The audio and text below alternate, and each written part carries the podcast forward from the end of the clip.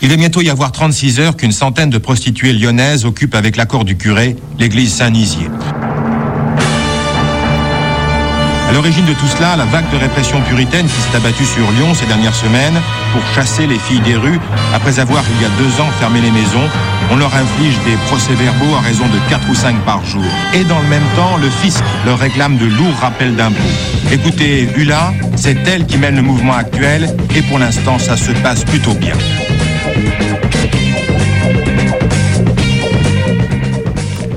Le lundi 2 juin 1975, au matin, une centaine de travailleuses du sexe investit l'église Saint-Nizier, située en plein cœur de Lyon.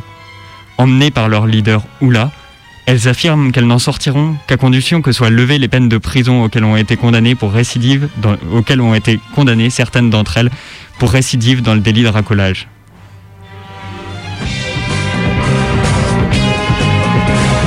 Nous tiendrons aussi notre santé Vous pouvez constater vous-même, il n'y a pas d'abattement parmi nous, nous sommes pimpantes, fraîches et disposes. Nous sommes organisés pour un roulement euh, de repos et il n'y aura pas de relâchement. Qu'un curé de paroisse comme ici prête l'église à des femmes qui font le métier dans la rue. Je ne suis pas contre ces femmes, loin de là, elles font leur métier. Mais qu'on les abrite, qu'elles viennent revendiquer contre la, les impôts auxquels elles sont soumises, comme tout le monde d'ailleurs, et qu'elles occupent l'église pour empêcher surtout les pauvres sénégalais. Et moi, je peux même pas rentrer faire ma prière.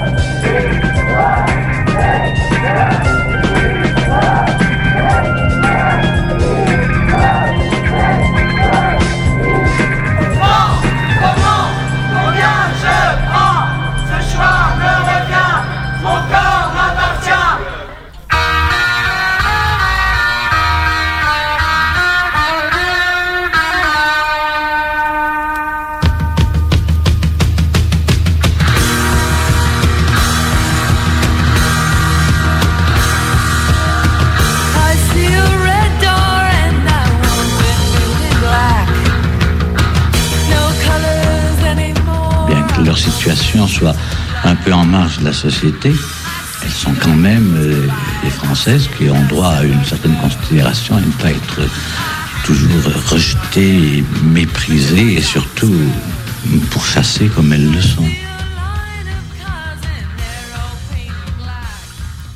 Pendant plus d'une semaine, elles resteront à l'intérieur de l'église, devenue le centre d'attention des médias locaux puis nationaux et bénéficieront du soutien de diverses organisations politiques ou syndicales. Cette manifestation avait été précédée trois ans auparavant par une manifestation avortée, dont le souvenir malheureux allait lourdement peser sur les choix tactiques, lorsqu'en 1975 les travailleuses du sexe décidèrent de passer une nouvelle fois à l'action. Le marché prostitutionnel lyonnais est ébranlé au cours du mois d'août de 1972 par un scandale touchant plusieurs policiers et hommes politiques locaux.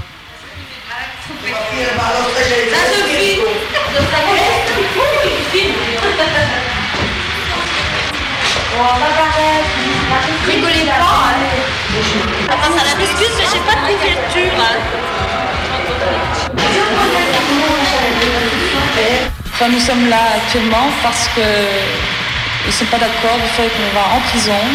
Et on va en prison pour rien. C'est basé sur des PV que nous recevons tous les soirs.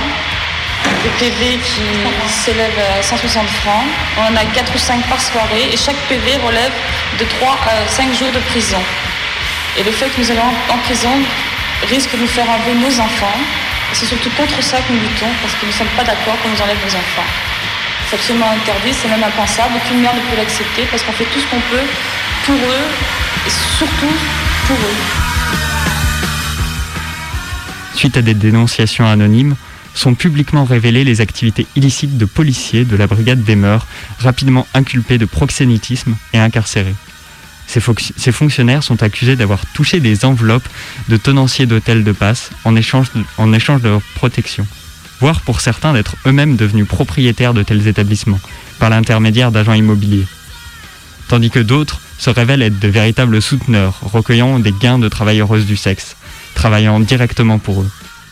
L'affaire débouche également sur la mise en cause de personnalités publiques, locales, liées à l'UDR, suspectées de liens avec les milieux du banditisme.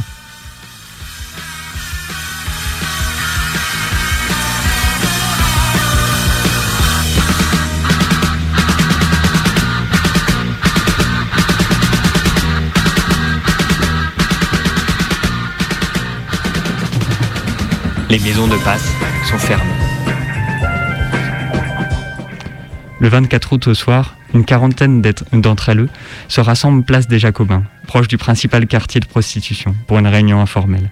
Malgré leur dispersion rapide, euh, malgré leur dispersion rapide par la police, une action de protestation sous forme d'une manifestation est décidée pour le lendemain au même endroit.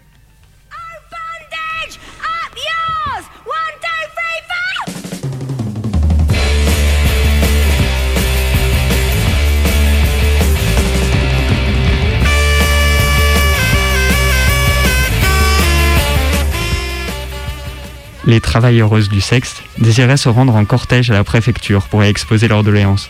Mais leur défilé, très largement annoncé sur un ton humoristique par la presse locale, est devenu le centre d'attraction d'une foule de badauds réunis comme pour assister à un spectacle. Du fait de leur inexpérience et de leur manque manifeste de maîtrise de cette pratique de forme d'action, les travailleuses du sexe furent tournées en ridicule par les, par les forces de l'ordre. Des policiers, qui s'étaient proposés pour conduire une délégation de manifestants auprès du préfet les emmenèrent en fait à l'hôtel de police, où elles furent placées en garde à vue pendant plusieurs heures. Les comptes rendus de la presse locale traduisent eux aussi cette illégitimité, en, stigmatisant la maladresse des manifestantes et en, en ironisant sur leur volonté de se faire entendre comme les autres. Insolite du spectacle auquel assiste la foule de Lyonnais qui ne voulait pas manquer ça. Voulait pas manquer C'est de façon certes aventurée, certes que c'est dingue que c'est comme une présentée comme une petite misère. La vanité de la tentative de communiquer avec la population est soulignée. La seconde mobilisation, en 1975, sera d'une nature et d'une ampleur différentes. La révolte des prostituées, c'était il y a 20 ans dans l'église Saint-Nizier de Lyon. Pour la première fois, 300 prostituées faisaient entendre leur voix derrière Hulin. Aujourd'hui, l'association Le Nid, qui travaille depuis 30 ans en faveur de leur insertion, donnait une conférence de presse. Un constat, 20 ans après ce mouvement, les prostituées souffrent toujours d'exclusion. Le commentaire de Valérie Benet. Elles n'agissent plus seules. Elles demandent et obtiennent l'appui d'alliés insolites, les cathos de gauche, le Nid, Aujourd'hui, la communauté monastique de Saint-Nizier refuse même d'évoquer l'événement. Pourtant, en juin 75, l'église fut le quartier général des femmes prostituées de Lyon, une révolte au nom de la liberté. Les Elles obtiennent aussi l'accord de l'archevêque et de l'abbé pour l'occupation de l'église. Rapidement, le mouvement a pris une ampleur nationale. Il s'est étendu à une dizaine de grandes villes avant l'évacuation par les forces de l'ordre. Mais elles obtiennent avant tout cela un relais médiatique important je crois que le, regard des gens a changé un petit peu sur le, le fait que les prostituées sont des femmes comme des femmes euh, normales, avec des enfants, euh, avec des réactions qui sont pas forcément, qui font leurs courses, qui vivent. Qui pleurent souvent aussi, et puis qui, et qui peuvent parler sans pour autant être grossière, vulgaire. Euh. L'église sera évacuée par la police huit jours plus tard, mais le mouvement euh, débouchera sur d'autres occupations et sur la tenue des premiers états généraux de la prostitution à Lyon au début de l'été. Si les travailleuses du sexe sont expulsées par la force au bout d'une semaine, le 10 juin, sans qu'aucun des membres du gouvernement sollicité accepte d'ouvrir avec elles les négociations qu'elles exigeaient, leur mouvement se perpétuera en France et prendra de l'ampleur. Pour la première fois, des femmes appartenant à l'une des catégories les plus marginalisées et stigmatisées, si ce n'est la plus stigmatisée, avaient osé faire front face à la répression policière et à interpeller le gouvernement en présentant publiquement un ensemble de doléances et de revendications. Tout le monde se souviendra des travailleuses du sexe qui occupèrent une église.